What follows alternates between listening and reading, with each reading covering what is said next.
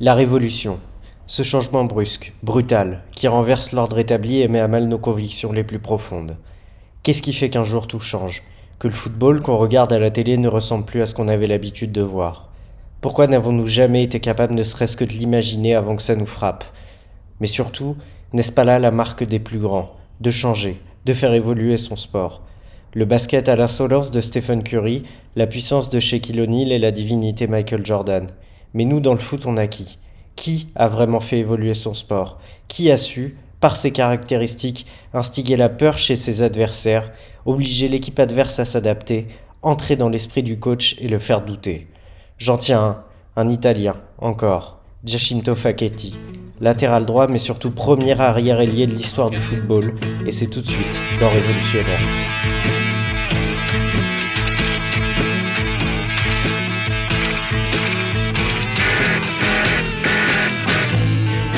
Salut à tous, très heureux de vous retrouver pour ce deuxième épisode de Révolutionnaire. Euh, comme vous l'avez compris, aujourd'hui, on va remonter un peu dans le temps et euh, aux années 60-70. Euh, on va parler aujourd'hui de Giacinto Facchetti. Je suis désolé pour mon niveau d'italien qui est pas extraordinaire. Euh, on a choisi de, vous parler de ce joueur évidemment parce que euh, il y a un avant et un après Facchetti. Et euh, pour m'accompagner aujourd'hui, je suis très content d'être avec Valentin. Valentin, comment s'est passé, comment se sont passés les cours d'italien? Ouais, écoute, pas très bien. si on devait faire comment on pourrait traduire ça Giacinto Facchetti, genre euh, Hyacinthe Fachette, on va l'appeler comme ça pendant tout le podcast. non, non, on va, garder, on va garder le nom italien. Mais, en tout cas, en tout cas, je suis très fier de, de, pouvoir faire un épisode de Révolutionnaire avec toi, parce que tu vas pouvoir parler un petit peu de tes souvenirs d'enfance, Alex, et ça, c'est vraiment un, ouais, bah, oui, oui les années 60. Euh, carrément quoi. Bah, d'ailleurs, euh, d'ailleurs, euh, Facchetti, pour rentrer dans le vif du sujet, il est né en 1942. je crois que à cette époque-là, bah, moi j'avais pris les armes évidemment. Hein. Ouais, 42, j'étais, j'étais dans la force de l'âge. il naît en. Et tout ça, c'était la belle époque, ça. ouais, bah, complètement, complètement. Il naît en, pleine euh, Seconde Guerre mondiale en, Lombardie. Euh, pour faire un petit point de, de contexte, euh, il est fils de cheminot et très vite, il se, il se distingue par des qualités athlétiques assez phénoménales. Je sais pas, Val, si tu as, si as vu un peu des infos là-dessus. Euh, ouais, ouais, bien sûr, bien sûr. Bah, en fait, ses, qualités physiques euh, à l'époque lui octroient le choix de choisir entre deux sports. Euh, le premier étant l'athlétisme et le deuxième le football. Le football parce qu'à la base c'est sa passion, mais et l'athlétisme, il a pas, on peut, peut pas dire qu'il a été contraint, mais disons que son physique l'a très fortement orienté vers cette, euh, vers cette discipline-là. En effet, il faisait quasiment. Euh, alors, euh, les gens, les stats varient entre 1m88 et 1m91, mais voilà, on, situe le bonhomme, un, petit garçon de 85 kg en plus, et un mec qui a une capacité de courir très très vite, puisque dès très jeune, il établit des performances assez importantes, notamment sur 100 mètres, parce que moi j'ai vu qu'il avait réussi à courir le 100 mètres en quasiment 11 secondes. Ouais, moi j'avais en moins de 11 secondes même, ce, qui est, ce qui est hallucinant. Ouais, ce qui est absolument incroyable.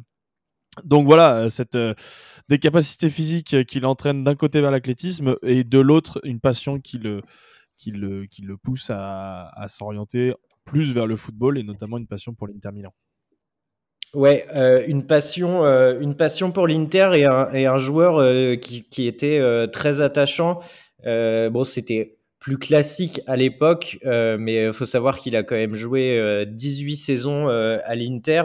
évidemment, ça nous fait penser à, à Zanetti, mais c'était pas que un, un, un, joueur de club et qui avait un amour inconditionnel pour son club, c'était aussi un joueur magnifique et qui, qui a révolutionné évidemment son, euh, son sport. Alors, il faut savoir qu'en fait, dès tout petit, euh, il y a qu'un club qui compte pour lui, c'est euh, l'Inter. Et le, le, destin fait bien les choses parce qu'à 14 ans, il est, il est repéré par un certain Giuseppe Meazza. Alors, Giuseppe Meazza, tout le monde sait que c'est le nom du, du stade de l'Inter, mais il faut savoir que c'est quand même un des meilleurs joueurs italiens de tous les temps quatrième, quatrième meilleur buteur de, de l'histoire du calcio. Euh, il fait un essai chez les Nerazzurri. Finalement, il n'est pas, euh, il est pas retenu, mais il lâche pas. Il retourne jouer euh, dans sa ville natale et euh, finalement, il réussit à, signer à l'Inter avec un, un entraîneur franco-argentin dénommé euh, Elenio Herrera. Est-ce que, est-ce que tu peux nous parler un peu de ce, ce monsieur qui a changé sa vie dans un sens? Ouais, donc euh, tu l'as dit, Alex, il a un premier essai à 14 ans, du coup il signe à l'Inter à 18 ans. Euh, et en fait, il, est, il signe à l'Inter sous la présence d'Elenio Herrera. Et les premières saisons vont être assez compliquées. Alors je sais pas si tu voulais pas, on va peut-être pas parler tout de suite d'Elenio Herrera. L'idée, je pense que c'est de Mhm. présenter un petit peu la personne qui est. qui est justement euh, Hyacinthe euh, Facette, comme on a, a pu l'appeler. Et, et je pense que dans un second temps, on reviendra un petit peu sur Elenio Herrera parce que c'est vraiment un joueur, un entraîneur qui l'a influé. Euh, donc voilà, il y a ces débuts qui sont un petit peu difficiles. Euh, il arrive en 61 du coup à l'Inter et il joue très peu jusqu'à la saison 62-63. Donc ces deux premières saisons sont assez compliquées, première saison et demie. Et à ce moment-là, il, réussit à confirmer en tant que titulaire euh, dans cette équipe. Euh, et visiblement, ça s'est fait au bon moment, puisque l'année 62-63 est l'une des premières grandes années de l'Inter Milan sous euh, Elenio Herrera, puisqu'ils vont aller chercher leur, premier titre, leur titre de champion, le titre de champion à la fin de la saison. Et puis Facchetti va aussi avoir euh, sa première sélection cette année-là. Et c'est le début de ce qu'on peut appeler une très très grande épopée pour l'Inter, puisqu'il va y avoir une espèce de d'hégémonie qui va se faire au niveau continental après ça. Ouais, l'Inter euh, dans un style euh, totalement euh, différent, mais marque marque l'histoire un peu comme le Barça l'a marqué avec Guardiola, euh, parce que il, domine le championnat et on détaillera plus tard un peu les préceptes d'Elenio Herrera parce que ça ça a beaucoup servi Facchetti, mais bon, on va pas vous, faire un teasing de ouf, mais c'est c'est l'aboutissement du, catenaccio dont on a tous entendu parler et ça sert ça sert beaucoup à Facchetti. Euh, L'Inter, euh, dans cette période 64-66, elle est tenue de main de maître par euh, un président bien connu, Angelo Moratti, qui n'est autre que le père de, du Moratti qu'on avait connu à l'Inter avec, euh, avec Mourinho. Et euh, pendant ces, ces, deux années, c'est l'apogée, c'est deux Scudetti, deux Coupes d'Europe des clubs champions et deux Coupes euh, intercontinentales. C'est simple, l'Inter, c'est le meilleur club du monde et Facchetti, c'est le joueur euh, emblématique de, de l'équipe. On peut citer euh, quelques noms qui, euh, qui accompagnent. Parce qu'il y en a beaucoup à cette époque. Voilà, c'est ça. Bah, en fait, c'est une, une, vraie hégémonie à cette époque-là, et du coup, forcément, t'as pas un joueur qui sort, c'est vraiment tout un collectif, en plus façonné par euh, Elenio Herrera. Mais ouais, vas-y, je te laisse enchaîner parce qu'il y, y, a quand même deux, trois petits noms euh, assez ronflants. Ouais, il y a Mazzola, il y a Luis Suarez, il y a Pichi qui est le, le capitaine, euh, Jair, euh, Corso. Qui est le libéraux à l'époque et Jair ouais, le, pendant à droite de de, euh, de, de Hyacinthe Fachette. ça, va être, long. Et, euh, et ouais, euh, qui, euh, qui lui aussi est dans un rôle particulier à cette, à cette époque-là. C'est un dispositif tactique qui est, qui est assez, assez surprenant, mais on y reviendra plus tard. Il y a un match qui fait référence en finale de Coupe d'Europe en 64 face au Real de Di Stefano qui joue son d'ailleurs son dernier match euh, sous le maillot du Real à cette époque-là. Et euh, l'Inter euh, tactiquement domine domine complètement son adversaire Facchetti est au marquage sur Amancio qui était un autre joueur. Alors c'est des noms qui vous parle pas forcément, mais on parle quand même de joueurs de, de légende. Hein. Amancio... Alex a les yeux qui pétillent complètement. Il, il, est en train de replonger dans son enfance actuellement. Il... Non, je t'avoue que ah, pour être pour être honnête, parce qu'on est quand même dans les années 64. Pour être honnête, euh, putain, le mec qui prend le truc au sérieux, tu sais, on est quand même dans les années 64.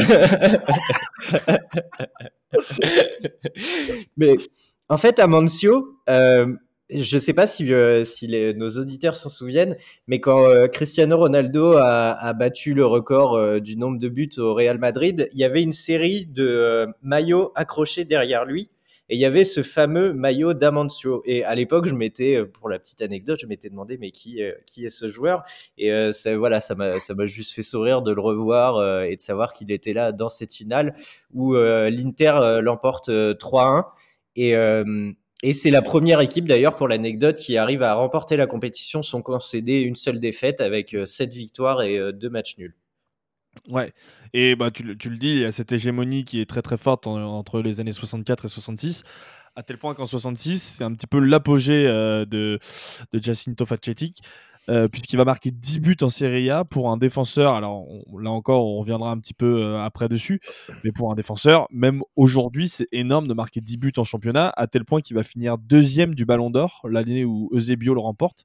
Donc voilà, ça situe un petit peu la carrière de cet homme-là, qui s'est très probablement construit principalement dans ces années-là, évidemment avec, heu, avec l'hégémonie, de l'Inter, puisque c'était vraiment un des grands hommes de cet Inter-là, qui est probablement, la meilleure le meilleur Inter Milan qu'on ait vu, heu, peut-être dans l'histoire. Alors sur une période de 2-3 ans, peut-être que sur 1 an ou 2, ça se vaut avec, heu, Mourinho ou peut-être même, bon je sais pas, je vais pas rentrer dans ce débat-là, mais mais voilà, c'est vraiment probablement une des plus grandes Inter de l'histoire.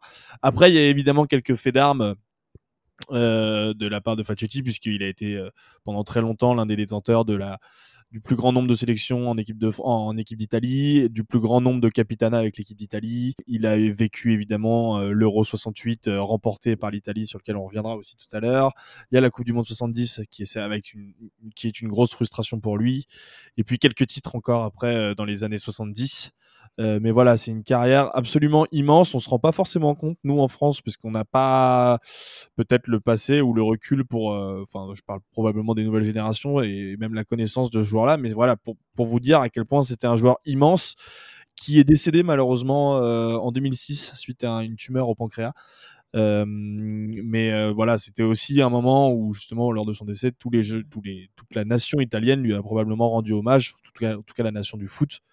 Et puis, heu, Alex, je sais pas si tu as des des citations, mais moi j'ai voilà, j'ai Ouais, c'est ce que c'est ce que j'allais te dire. Peut-être que laisser parler ceux qui l'ont ceux qui l'ont connu et euh, des, des noms comme euh, Beckenbauer ou Pelé, qui bon que pour le coup là tout le monde euh, tout le monde connaît, mais euh, Beckenbauer qui disait qu'il avait appris de lui à se projeter en attaque et Pelé qui disait euh, qu'il était scotché, enfin absolument sidéré de voir la vitesse euh, et, euh, et l'élégance euh, qu'il avait sur le terrain. T'en as sûrement d'autres, Val, et, euh, et je t'écoute avec euh, avec grand plaisir. Ouais, ouais, bah, sachant sachant que quand même, heu, Beckenbauer, apprendre à se projeter en attaque, c'est quelque chose qu'il a un petit peu appris au monde entier et Pelé, Ouais. heu, la vitesse était pas son point faible non plus. Ouais.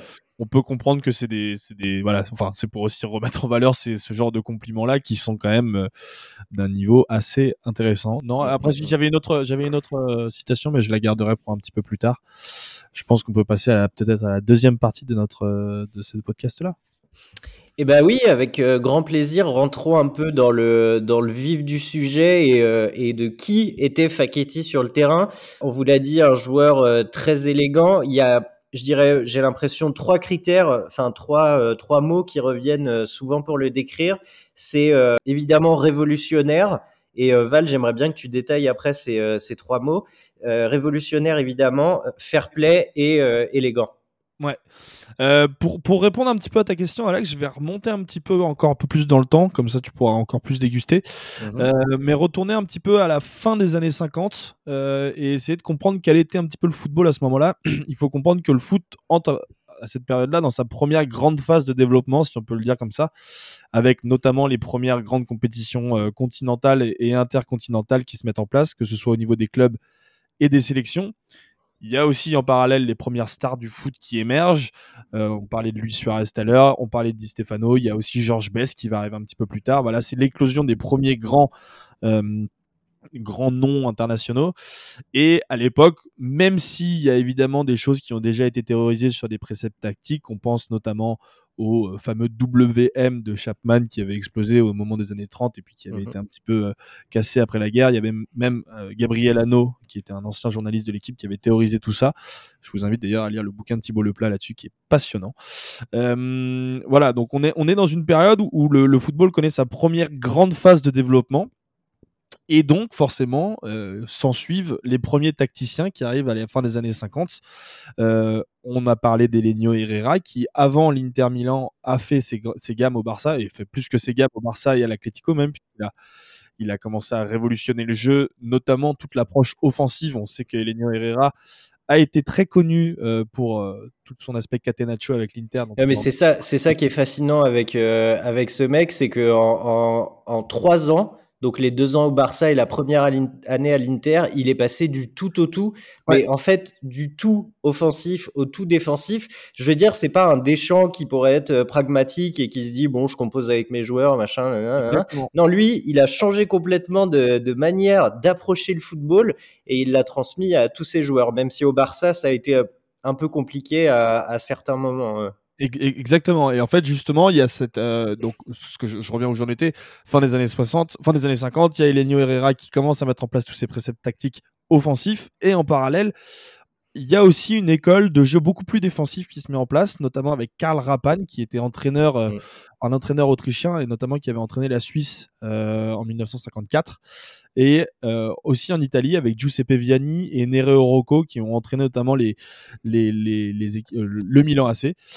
donc voilà, il y a un jeu deux écoles qui se mettent en place. D'un côté, euh, euh, Elenio Herrera et de l'autre, Rapan, Nereo Rocco sur des jeux beaucoup plus défensifs. Et c'est justement euh, face à l'équipe de Karl Rapan, il me semble, si je dis pas de bêtises, que un jour Elenio Herrera va perdre avec ce Barça et donc il va être un petit peu à la fois dégoûté par ce style défensif, mais à la fois façonné aussi.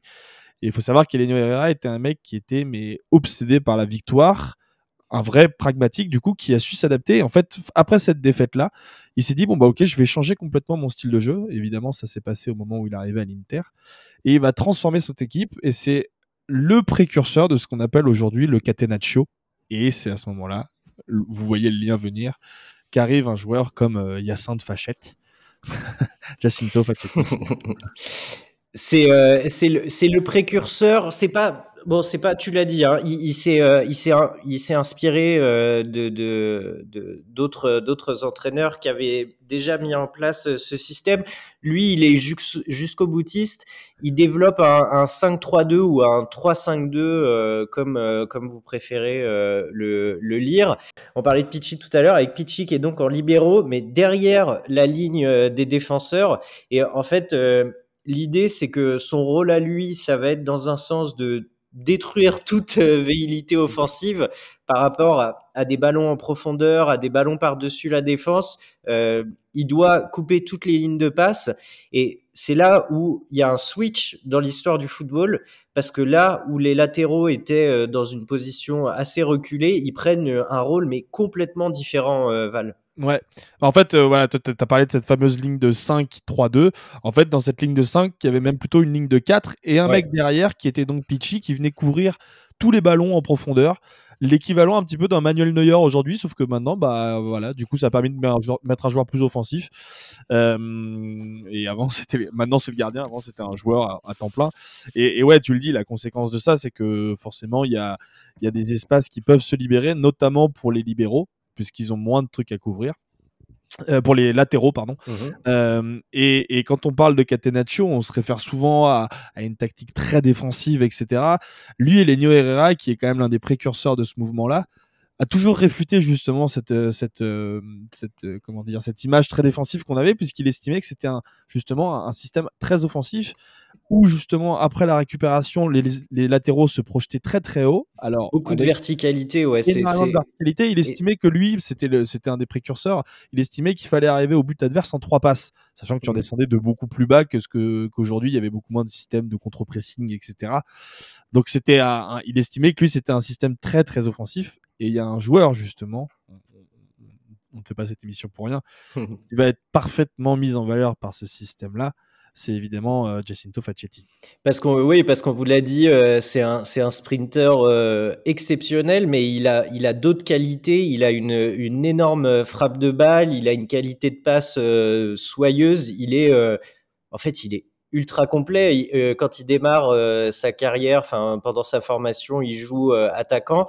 il a aussi un très bon jeu de tête. Enfin, c'est c'est le déjà le système est fait pour lui et euh, et le joueur est parfait pour euh, exploiter au mieux euh, au mieux ce, ce, système et en fait ce qui choque pour j'insiste là-dessus hein, mais c'est que on est à une époque où passer le milieu de terrain pour pour un défenseur c'est c'est une hérésie et il inverse complètement les rôles où finalement il devient en, gardant sa position de défenseur, mais de défenseur offensif, c'est lui qui finit par faire reculer et défendre l'ailier adverse qui euh, bah, pas du tout l'habitude de, de, se retrouver dans cette position-là, quoi. Bah, c'est justement la citation que j'avais que je me gardais de côté tout à l'heure de Lenio Herrera, mmh. qui a littéralement dit il transforme les ailiers en arrière. En gros, avant les ailiers, il y avait il y avait il y avait trois défenseurs qui défensaient sur sur toute la largeur du terrain et un ailier qui était beaucoup plus haut. Là, il forçait l'ailier qui était beaucoup plus haut à redescendre pour défendre sur lui qui à la base était juste un arrière.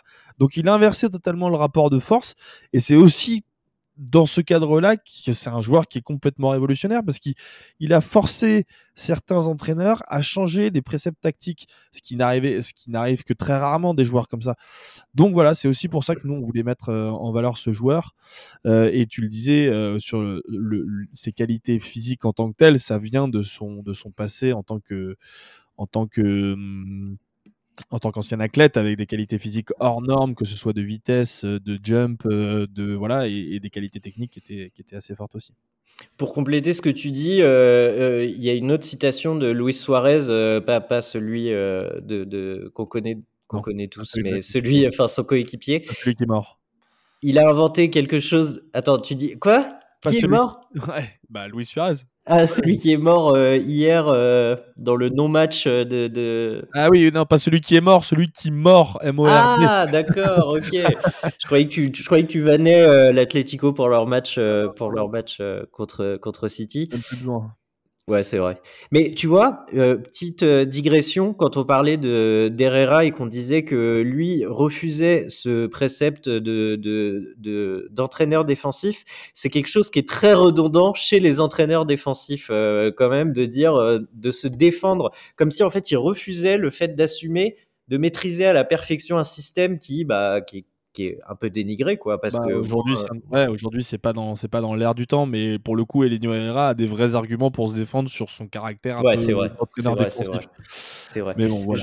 je, je, donne cette citation il a inventé quelque chose de magique en étant le premier arrière à monter et à déstabiliser les défenses en fixant son adversaire direct c'est pourquoi il restera dans l'histoire du football. La précision de ses centres était exceptionnelle. Alors qu'il venait de fournir un énorme effort et de courir comme un fou pour remonter le ballon, il en fallait du talent pour faire ça. Mm.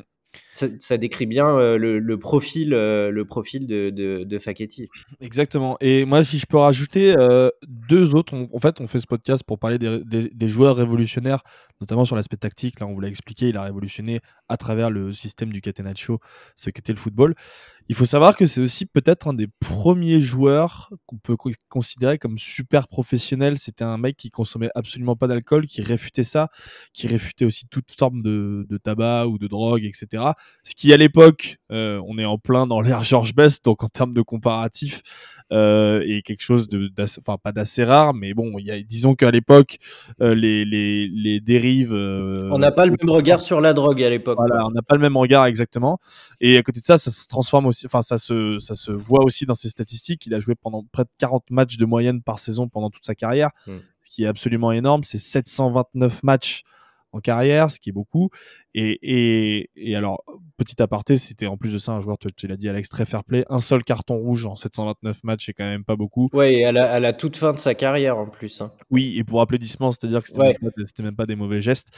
Donc voilà, un joueur euh, très très classe et peut-être aussi un des premiers, un, des premiers joueurs euh, super professionnels rodés pour le haut niveau qui existe qui se met en place à l'époque et, et c'est voilà c'est aussi un joueur révolutionnaire dans ce sens-là et c'est aussi un joueur révolutionnaire, peut-être sur euh, un aspect qu'on ne connaît pas forcément. Alors, on en a déjà parlé, nous, mais très vaguement dans un épisode de Botocara, il me semble. Euh, je ne sais pas si vous connaissez cette anecdote sur, Jacinto Facchetti, qui était à, à à l'Euro 1968, remporté par l'Italie. Du coup, il était, il était capitaine de cette Italie-là. Et il faut savoir qu'à l'époque, l'Euro se jouait euh, avec 31 équipes, mais les phases de qualification se faisaient sur deux ans. Et ensuite, les, les demi-finales, à partir des demi-finales, tous joués dans un même pays sur une compétition de 5 jours. Et en 68, c'est l'Italie qui a été désignée pour accueillir ces demi-finales. Et en demi-finale, au San Paolo de Naples, euh, l'Italie reçoit euh, l'URSS, euh, un partout à la fin du match, prolongation, toujours égalité à la fin des eh Et il faut savoir qu'à cette époque-là, n'était pas prévu quoi que ce soit en cas d'égalité à la fin des prolongations. Ce qui paraît complètement ahurissant aujourd'hui, mmh. mais c'était vrai. Et donc, au lieu de se dire, bon, bah, on va peut-être créer un point blanc à 9 mètres des buts et essayer de tirer dans le but, et ben non, ils se sont dit, on va tirer au sort. Et comment ça s'est passé? En fait, l'arbitre a décidé de faire le tirage au sort dans les vestiaires. Donc à ce moment-là, évidemment, les capitaines sont convoqués, Facchetti est convoqué. Il tire à pile ou face, donc vraiment, on peut dire que c'était à l'arrache. Ouais, le hasard complet, ouais. Et évidemment, c'est l'Italie qui gagne. Il y aura plusieurs légendes qui se hum, qui, qui s'articuleront autour de cette de ce match-là et de cet événement-là. Euh, évidemment, une légende comme quoi euh, les joueurs ne seraient même pas rentrés dans les vestiaires, ce serait uniquement les présidents, que euh, le tirage au sort a été refait plusieurs fois pour euh, évidemment favoriser l'Italie qui était à domicile à ce moment-là. Bref, évidemment, bon, voilà, les- moi je pense que c'est les Italiens qui ont triché comme d'habitude, mais c'est.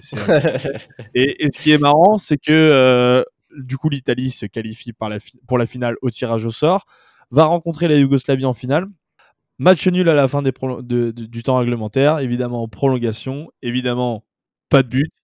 Et là, qu'est-ce qui se passe? Eh ben, pas de tirage au sort. Je crois qu'ils ont compris que ça avait pas trop plu. Ils ont rejoué le match euh, trois jours, deux jours après seulement. Euh, et là, l'Italie s'est imposée et a remporté son seul titre continental euh, de son histoire.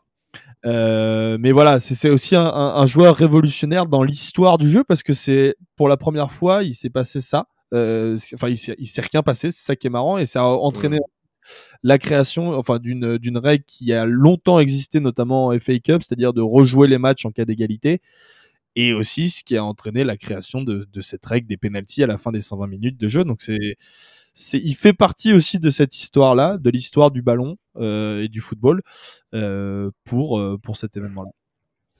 Et il a inspiré énormément, énormément de joueurs. Zanetti, le premier, qui, qui est en fait un peu un une sorte de, de clone euh, de Facchetti, mais euh, des années plus tard, en, en- en moins physique, mais je pense bien sûr à l'élégance, au fair play, au sérieux dans, dans, et à l'implication et à l'amour pour son club. Euh, Et des joueurs, des, des types de joueurs aujourd'hui. Moi, c'est marrant quand, quand on a travaillé un petit peu cet épisode-là, euh, je regardais des descriptifs de, de, de, de Facchetti et, et le nombre de joueurs auxquels je pensais qu'il correspondait. Aujourd'hui, je pense que, que un mec comme Théo Hernandez, par exemple, mm. Est un prototype de ce qui a été Facchetti. Il aurait alors peut-être été parce qu'il s'est passé énormément de temps et tu as des joueurs qui se sont façonnés grâce à lui, mais, mais, mais voilà, c'est le prototype type de ce qu'est Lucas Hernandez, euh, Théo Hernandez, mais dans les années 60. Et la, différentielle, la différence d'âge est assez impressionnante, je trouve. Bah tu vois moi c'est euh, c'est marrant parce que moi ça m'a beaucoup fait penser au Chelsea de Tuchel et je l'imaginais euh, dans cette équipe euh, Ouais. en fait c'est c'est le joueur parfait pour euh, pour un système en, en 3-5-2 et Ouais. avec en fait des, des qualités qui sont presque surhumaines et se dire un, un latéral qui peut courir le, le 100 mètres en moins de en moins de 11 secondes euh, c'est juste euh, c'est juste un, un point euh, Ouais, monstrueux un point Je fort Hakimi pourrait être un joueur comme ça, enfin un équivalent aussi. euh. Il y en a plein aujourd'hui qui correspondent un petit peu à ce qu'était euh, Jacinto Facchetti à l'époque. Euh, quand, euh, quand il disparaît, euh, il y a des, des hommages assez, assez touchants et à la hauteur de, de, de, l'homme qu'il était. Évidemment, la famille Moratti, qui, qui aura beaucoup compté dans sa vie, se contente de cette déclaration que j'ai trouvée très belle. Merci d'avoir honoré l'Inter en une phrase. En fait, c'est un résumé de, de ce que cet homme a donné à ce club et de, la, trace qu'il laisse dans l'histoire, et pas seulement dans l'histoire de l'Inter, mais du foot italien on l'a dit rapidement, il gagne euh, un euro, il fait une finale de Coupe du Monde. Il y a aussi, euh, et c'est pour, euh, pour caler cette petite anecdote, la Coupe du Monde qui précède la Coupe du Monde 70, donc la Coupe du Monde 66, avec le match de la honte contre la Corée du Nord, où ils sont défaits 1-0, ils sortent pas des poules et ils finissent couverts de, tomates en, en rentrant en Italie. Ses débuts avec la Squadra Azzurra ont mal commencé, mais euh, c'est un joueur qui est, qui adulé encore en Italie et qui, qui existe vraiment dans l'esprit euh, de, de tous les Italiens. Quoi. Ouais, et d'ailleurs, je crois qu'il avait eu une déclaration comme ça euh, en disant que euh, à la fin de, de la Coupe du Monde 70, en disant qu'il y a 4 ans, il se faisait balancer des tomates sur la gueule et que maintenant, il est quasiment l'idole d'un peuple et qu'il n'y avait que le football pour euh, procurer des émotions comme ça. Ouais, il avait, il avait même rajouté euh, que la police avait dû protéger sa femme parce que Ouais. tout le monde voulait la porter en triomphe Ouais. après le après la Coupe du Monde, euh, la Coupe du Monde 70. Mm. Euh, Val, est-ce que est-ce qu'il y a des choses que tu as envie de, de rajouter sur euh, sur Facchetti Euh, non, bah, je pense qu'on a quand même pas mal explicité tous les... toute la personne qu'il était. Et voilà, aujourd'hui, je pense qu'il faut vraiment qu'on se rende compte, c'est un petit peu aussi l'objectif de ce podcast-là et de ce format-là, de l'importance de ce joueur-là euh, pour, dans l'histoire du football et dans, dans l'aspect tactique aussi, il aura révolutionné. Euh, c'est vraiment l'un des premiers joueurs. Alors, on a, on a, cité, on a cité pas mal beaucoup en, en comparatif les Brésiliens Nilton et Jalma Santos, qui étaient arrivés un petit peu avant lui. Euh, beaucoup s'accordent à dire que, bon, c'était évidemment des latéraux très offensifs, mais beaucoup s'accordent à dire que le vrai premier latéral offensif, c'est Jacinto Facchetti. Et, et, et voilà, et c'est pour ça qu'on voulait aussi lui rendre hommage. Ouais, effectivement, parce que voilà, l'idée de l'idée de cette émission, c'est de vraiment pointer du doigt le, le tournant dans, dans l'histoire du foot, ce qui fait que que plus rien n'a été pareil euh, après euh, après le passage de ce joueur. Euh, merci infiniment Val pour ce moment très agréable en ta compagnie. Ça m'a fait beaucoup de bien de me replonger dans mon enfance, même si bon, les souvenirs de guerre sont douloureux. Ouais, on se retrouve euh, très vite. N'hésitez pas à nous soumettre des, des idées de joueurs qui, ouais. qui, vous feraient plaisir, dont vous si aimeriez parle. Parce qu'on ne les connaissait pas tous, tous les, tous les, tous les joueurs révolutionnaires, même s'ils ont joué en, en D2 norvégienne. Ça se trouve, il y en a qui ont influencé euh, le football mondial et qu'on ne les connaît pas. Donc n'hésitez pas à nous envoyer ouais, vos. Par contre, les émissions de hipster, c'est avec Jules Quitté. Euh, ouais. Nous, on parle de, on parle de vrais joueurs. Oui, donc, on, euh... Avec Alex, c'est plutôt la vieille époque. Donc envoyez-les-nous, je ferai une chronique sur Potocaré plutôt. Voilà, très bien. Ben, merci à tous, merci Val et on se retrouve très vite. Allez, ciao